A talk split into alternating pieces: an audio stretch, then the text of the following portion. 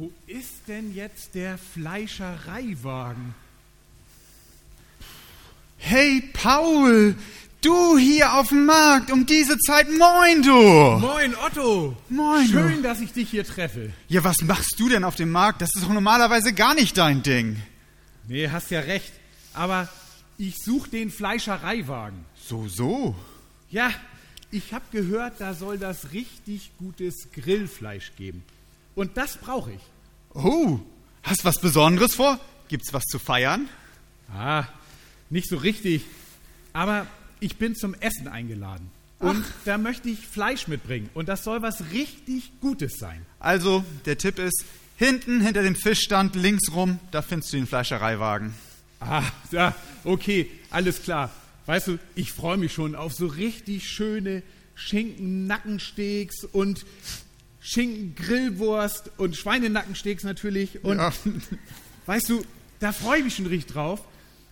Ich hoffe, dass das dann auch richtig gut wird. Ich bin ja bei Yusuf eingeladen zum Essen. Yusuf? Weißt du, Yusuf, das ist mein Kollege und der ist Iraner. Ah, okay. Ja, wir arbeiten da seit kurzem zusammen als Team und Oh, das- das macht richtig Spaß. Weißt du, ich, ich bin da aber noch irgendwie so ein bisschen unsicher, weißt du. Ich weiß noch nicht, wie ich damit umgehen soll. Er ist ja Moslem. Ach, weißt du, da musst du keine Angst haben. Ich habe da nur positive Erfahrungen gemacht. Aber Iraner, sagst du, und Moslem? Ja, wieso? Und dann Schweinenackensteak und Schinkengriller? Ja klar, das ist doch richtig lecker. Ja, aber Mensch, weißt du denn nicht im Islam? Schweinefleisch isst man nicht im Islam. Das ist in dem Glauben nicht erlaubt. Und wenn er seinen Glauben ernst nimmt, dann wirst du heute Abend alleine essen. Ja, ich, ich, ich glaube, das tut er, das hat er schon erzählt. Regelmäßiges Gebet, Ja. Besuch in der Moschee. Ah, was, was mache ich denn da jetzt? Ja, aber du, ich glaube, da gibt es hier auf dem Markt, da müssen wir nur mal gucken, da soll es einen Stand geben, da gibt es Fleisch und andere Waren, die halal sind. Halal? Ja, halal, das ist arabisch und das heißt erlaubt. Lass uns mal gucken. Aha, also gut, dass ich dich hier getroffen habe. Ich hätte mich ja total blamiert bei dem Essen. Sag mal, woher weißt du das denn alles? Also du, ich finde fremde Kulturen schon immer super spannend. Und Fremdes ist für mich etwas, was man erfahren muss. Da muss man das mal ausprobieren. Für viele ist ja Fremdes immer so mit ho ho ho und Angst und so. Aber ich finde, wenn man dahinter guckt und begreift, was das eigentlich bedeutet, dann verliert es seine Angst und seinen Schrecken. Ja, also ich bin da ja eher so ein vorsichtiger Typ. Aber na, gucken wir mal, was dieses H, H, wie hieß das noch? Erlaubt Hal- auf Arabisch? Halal heißt das. Lass uns mal gucken. Ah, hier, hinter uns, guck mal, dick und fett steht's am Stand ja hier. klar. Das war ja. Sag mal, aber der, der Stand ist ja leer hier. Wo sind denn die Leute? Ja, weiß ich nicht, Markt und keiner da? Ja, das, das gibt's doch nicht. Es Ja, ist Markt und nicht besetzt. Sag mal, sind wir hier vielleicht bei versteckte Kamera? Naja, ich. Wo ist denn die Kamera? Hallo, ich glaube, du guckst zu viel Fernsehen, wa? Hier ist ein Zettel. Hier, guck mal. Oh. We- Wegen Ramadan und Gebetszeit kommen wir heute erst gegen 13 Uhr und sind dafür für unsere Kunden wie gewohnt da. Ramadan. Ramadan? Ja, mir fällt, Gebetszeit? mir fällt das ein. Montags habe ich in der Zeitung gelesen. Am Montag hat der Ramadan angefangen. Das ist der Fastenmonat des Islam. Und da wird gefastet. Das ist für die so eine ganz wichtige Zeit, so wie für uns die Weihnachtszeit oder Ostern. Ja, na, dann kann ich das ja verstehen, dass der Marktstand nicht besetzt ist. Die essen ja nichts, die Moslems im Augenblick. Aber sag mal, warum hat Yusuf mich denn heute Abend zum Grillen eingeladen? Also du hast wirklich noch nicht so viel vom Islam gehört, ne? Also die fasten, ja, die fasten nur vom Sonnenaufgang bis zum Sonnenuntergang. Und wenn die Sonne untergegangen ist, dann dürfen die essen und trinken. Und dann wird auch so ein bisschen das nachgeholt, was man am Tag nicht gemacht hat. Und es wird geschlemmt und ein bisschen gefeiert. Du, jetzt erklärt sich das auch, warum er mich erst um 20.30 Uhr eingeladen hat. Ich habe mich schon gewundert über diese späte Essenszeit. Ja, aber das passt doch, ne? Um, ein, um neun geht die Sonne unter, also ist das doch alles okay.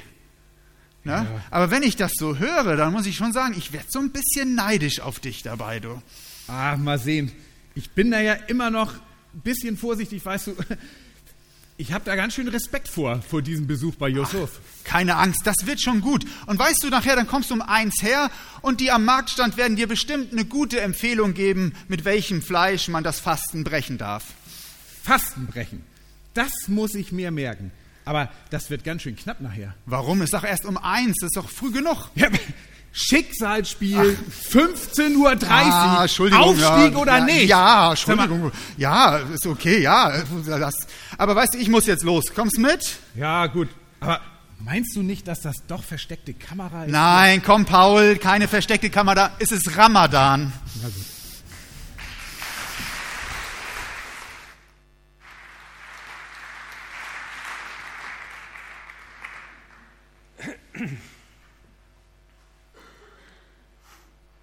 Liebe Gemeinde, liebe Gäste, welche Gefühle löst das Wort Ausland bei Ihnen aus? Und wie ist es mit dem Wort Ausländer? Wer hat da gute Gefühle und wer schlechte? Und wenn ich Sie nun auffordern würde, nun sag doch mal, was du wirklich über Ausländer und Flüchtlinge denkst, was würde ich da wohl zu hören bekommen? Da ist die Angst vor Überfremdung, vor einer Islamisierung, vor Gewalt, die Angst vor einer Parallelgesellschaft, die unsere Werte und Ordnung nicht respektiert, die Angst vor kriminellen Clans und die Angst vor Frauen, die Kopftücher tragen. Woher kommen nur all diese Ängste? Und was fangen wir mit ihnen an? Wir erleben Angst oft als etwas Negatives. Wer gesteht sich seine Ängste schon gerne offen ein? Dabei ist die Angst doch ganz wichtig. Denn Angst will uns schützen und vor Schlimmeren bewahren. Fast jeder hat sich schon mal die Hände verbrannt. Und wie schmerzhaft das sein kann, daran können Sie sich bestimmt erinnern. Und deshalb hat die Angst vor heißen Herdplatten schon ihren Sinn denn sie schützt uns. Und wenn man ein bisschen weiter blickt, Ängste haben unsere Gesellschaft verändert. Nicht nur negativ, sondern auch positiv. Die Angst vor Arbeitslosigkeit, vor Altersarmut, vor Krankheit, die bringt uns dazu, dass wir vorsorgen und dass wir als Gesellschaft diese Risiken gemeinsam tragen. Die Angst vor Fremden hat uralte Wurzeln. In der Geschichte gab es immer wieder kriegerische Auseinandersetzungen mit fremden Völkern und Nationen. Forscher meinen, diese Erfahrungen, diese schlimmen Erfahrungen, die hätten sich in so etwas wie ein kollektives Bewusstsein eingegraben. Und dann ist da ja noch die Sprachbarriere. Kennen Sie auch diese irrationale Angst? Da sind zwei Ausländer und die reden in ihrer Muttersprache miteinander. Lassen Sie es arabisch sein. Und dann sehen Sie mich und dann reden Sie weiter in ihrer Muttersprache. Und plötzlich denke ich, oh, die haben mich registriert. Was die wohl jetzt denken? Was die wohl jetzt verabreden? Woher weiß ich denn, dass die es noch gut mit mir meinen. Aber warum habe ich diese Angst nicht, wenn da zwei Bayern sind, die sich da in ihrem Dialekt unterhalten? Dieses Beispiel zeigt uns auch die Grenzen unserer Angststeuerung. Alles und jedes kann in uns Ängste erzeugen. Und wenn wir diesen Ängsten jedes Mal folgen würden, dann würden wir schier verrückt werden. Ein Sprichwort aus Brasilien sagt, die Angst ist ein schlechter Ratgeber, aber ein guter Spion. Die Angst ist ein schlechter Ratgeber, aber ein guter Spion. Als ich das Sprichwort das erste Mal gelesen habe, da war ich irritiert. Den ersten Teil, den kannte ich. Die Angst ist ein schlechter Ratgeber. Denn die Angst übertreibt häufig. Wenn ich jetzt fragen würde, wer hat Angst vor dem Verlust der kulturellen Identität? Eine Studie aus dem Jahr 2016, also vor drei Jahren, hat ergeben, dass um die 85 Prozent der Befragten die Demokratie für gut und die kulturelle Vielfalt für, für bereichernd hielten. Aber ein Drittel der Befragten gab auch an, durch die Zuwanderung ginge die deutsche Kultur verloren. Und sogar 40 Prozent meinten, die deutsche Gesellschaft werde durch den Islam unterwandert. Also unterschwellig geht das ganz schön weit. Und man möchte am liebsten weghören und wegsehen, wenn man diese Meinung nicht teilt. Doch genau das wäre falsch. Denn die Angst ist ein guter Spion. Sie gibt uns Hinweise auf die Stimmungslage unter den Menschen. Wie ein Spion sammelt die Angst Fakten und Informationen. Aber die Bewertung der Lage, die Schlüsse, die wir daraus ziehen, die überlassen wir besser nicht dem Spion Angst. Und hier kommt jeder einzelne von uns ins Spiel. Schätzen wir das, worauf uns die Angst aufmerksam macht? Schätzen wir das, was wir sehen und hören, richtig ein? Und dabei muss ich auf eine Gefahr hinweisen. Unsere Vorurteile. Jeder von uns hat Vorurteile. Vorurteile sind wie Schubladen, in die man Eindrücke und Informationen einsortiert. Und das geht meist ganz schnell und unbewusst. So wie ein Laufband in einer Recyclinganlage, wo die Sachen aus den gelben Säcken durchgehen, werden die Sachen wegsortiert, schnell und grob und oft nicht richtig. Und die Sortierung wird auch nochmal sehr stark beeinflusst durch den sozialen Status. Wenn ich mich selbst als schwach und mittellos ansehe, dann ist die Tendenz, andere Gruppen von Menschen abzuwerten, viel größer. Denn dadurch werte ich mich selbst ja auf. Der Wissenschaftler Gordon Allport hat eine sehr knappe Definition für den Begriff Vorurteile. Von anderen ohne ausreichende Begründung schlecht denken, schreibt er. Von anderen ohne ausreichende oder hinreichende Begründung schlecht denken. Und er sagt auch, Vorurteile sind nicht einfach vorschnelle Urteile, sondern es sind Übergeneralisierungen. Da, wo man von einem auf andere ganz schnell schließt. Es sind Übergeneralisierungen und die sind schlimmerweise auch noch resistent gegenüber neuen Informationen, die das, was man immer geglaubt hat, in Frage stellen. Kurz, von einem wird auf alle geschlossen die sind doch alle radikal. Die sind doch alle nur auf unser Geld aus. Und wenn wir über Angst nachdenken, dann wissen wir auch, dass man Ängste nicht wegdiskutieren kann. Die Ängste sind da. Wenn wir unseren Vorurteilen folgen, dann landet man schnell bei Ausländer raus, die Grenzen dicht machen, keine Moscheen erlauben, alles Forderungen, mit denen ein Teil unserer Gesellschaft sympathisiert. Und das, weil wir Menschen unter Generalverdacht stellen. Aber wer möchte schon ständig unter Generalverdacht stehen?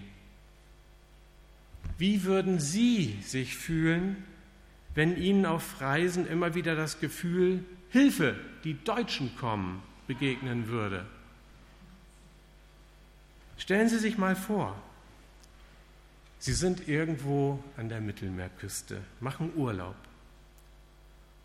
Und dann stehen Sie früh auf, um die herrliche Stimmung am Meer zu genießen. Kaum jemand ist schon auf den Beinen.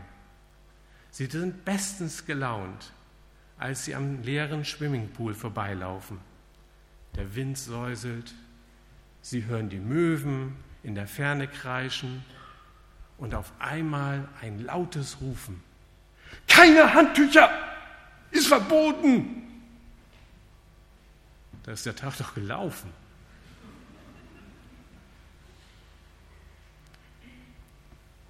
In Wirklichkeit erleben wir doch häufig wunderbare Begegnungen mit den Menschen in den Urlaubsländern. Wie freundlich die alle sind und so hilfsbereit. Und wer hat nicht schon mal über die Gastfreundschaft im Ausland geschwärmt? Die Deutschen, die sind das Reisevolk Nummer eins in Europa. Woher kommt denn diese große Lust aufs Reisen? Das muss doch mehr sein als nur die Sehnsucht nach Sonne. Ist es nicht diese Entdeckerfreude, dieser Kitzel, etwas Neues und Unbekanntes zu erleben? Wenn wir an Reisen denken, dann wird das, dann wirkt das Fremde auf einmal auf uns anziehend und vielversprechend. Und vielleicht ist das Reisen auch deshalb so reizvoll, weil wir einengende Vorurteile hinter uns lassen. Wir sind auf einmal, wenn wir auf Reisen sind, aufgeschlossen für neue Eindrücke. Und obwohl schon Millionen von Besuchern beim Petersdom waren, du fährst auch dorthin, um diesen besonderen Ort zu erleben. Erleben und erfahren ohne Vorurteil, ganz frisch, ganz für dich. Negative Gefühle haben oft mit Angst, Frust und Vorurteilen zu tun. Die Lust hat häufig mit Erfahrungen zu tun. Wenn man gute Erfahrungen gemacht hat, dann will man gerne noch mehr davon. Und wenn ich in einem Land schon richtig gute Erfahrungen gemacht habe, dann fahre ich das nächste Mal noch ein bisschen weiter. Und wenn mir die eine Speise geschmeckt hat, dann probiere ich auch noch mal das andere. Der Apostel Petrus hat einmal eine ganz besondere Erfahrung gemacht. Bei den Juden gab es viele Vorschriften, was man essen durfte und was nicht. Und durch diese Vorschriften wurden automatisch Grenzen gezogen. Ähnlich wie beim Anspiel zwischen Moslems und den Deutschen, die gerne Schweinefleisch essen. Die und wir. Wir haben mit denen keinen Umgang. Nun gab es einen römischen Hauptmann in der Stadt Joppe. Der sollte in die christliche Gemeinschaft aufgenommen werden, weil Gott es so wollte. Gott wusste, dass Petrus, der ein Jude und ein Anführer der Christen war, diesen Mann nie freiwillig besuchen würde. Nun, Gott hat manchmal ganz ungewöhnliche Methoden, um Menschen zu neuen Einsichten zu bewegen. Als Petrus auf dem Dach eines Hauses beten will, hat er eine Erscheinung. In der Apostelgeschichte im Kapitel 10 steht, es war kurz vor Mittag und er hatte großen Hunger. Doch während das Essen zubereitet wurde, hatte er eine Vision. Er sah den Himmel offen stehen und etwas wie ein großes Tuch wurde an vier Zipfeln zur Erde heruntergelassen. In diesem Tuch befanden sich verschiedene vierfüßige Tiere sowie Schlangen und Vögel. Er hörte eine Stimme, die sprach zu ihm, Petrus, steh auf, schlachte sie und iss davon. Niemals, Herr, erklärte Petrus, in meinem ganzen Leben habe ich noch nie etwas gegessen, das nach unserem jüdischen Gesetz verboten ist. Da sprach die Stimme zum zweiten Mal, wenn Gott sagt, was rein ist, dann sag du nicht, dass es unrein ist. Diese Vision wiederholte sich dreimal und sofort danach wurde das Tuch wieder in den Himmel hinaufgezogen. Petrus war ratlos, was das zu bedeuten hatte. Was muss der arme Petrus wohl gedacht haben, als er auf dem Dach war und diese Vision von all diesen Tieren hatte, die er dann essen sollte, schlachten und essen sollte und die man seiner Ansicht nach noch nicht mal essen durfte. Vielleicht ging es ihm so wie in einem Fernsehbericht, den ich vor kurzem gesehen habe. Da waren zwei Kinderreporter, die über Frankreich berichteten. Und die waren auch in einem französischen Restaurant in Paris und wollten mal ein paar französische Spezialitäten probieren. Und dazu gehörten gekochte Schweinenasen, gekochter Rindermagen und wunderschön zubereitete Schnecken. Also, ich kriege da gar keinen Appetit drauf.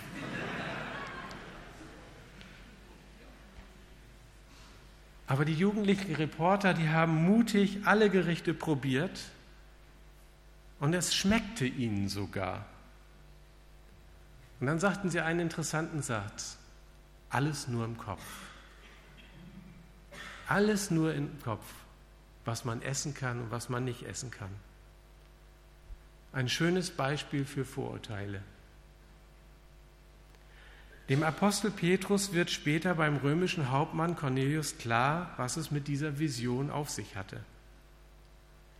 Und er sagt, jetzt weiß ich, dass es wahr ist. Gott macht keine Unterschiede zwischen den Menschen. Jetzt weiß ich, dass es wahr ist. Gott macht keine Unterschiede zwischen den Menschen. Was können wir daraus lernen? Wir können das, was uns von den fremden Menschen trennt, überwinden.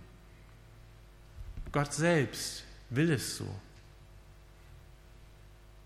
Und Petrus überwindet die Trennung, indem er zu dem Römer hingeht und mit ihm Gemeinschaft hat. Und mit der Begegnung mit dem fremden Menschen ist es so wie beim Essen, wenn wir ungewöhnliche Speisen ausprobieren. Du kannst noch so viele Theorien in deinem Kopf haben, wie es wohl schmeckt. Du kannst Kochbücher lesen, Online-Rezensionen im Internet lesen, Videos auf YouTube anschauen. Es ändert nichts. Den Geschmack bekommst du so nicht auf die Zunge und auf den Gaumen. Wenn du eine neue Erfahrung machen willst, dann musst du schon die Speise in den Mund stecken. Und wenn du eine neue Erfahrung mit Fremden machen willst, dann musst du ihm schon begegnen musst freundschaftlich auf ihn zugehen, ihn reden lassen und mit einem offenen Herzen zuhören. Vielleicht kommst du dann ja auf den Geschmack und verlierst den Verdacht des Argwohns. Dazu helfe uns Gott. Amen.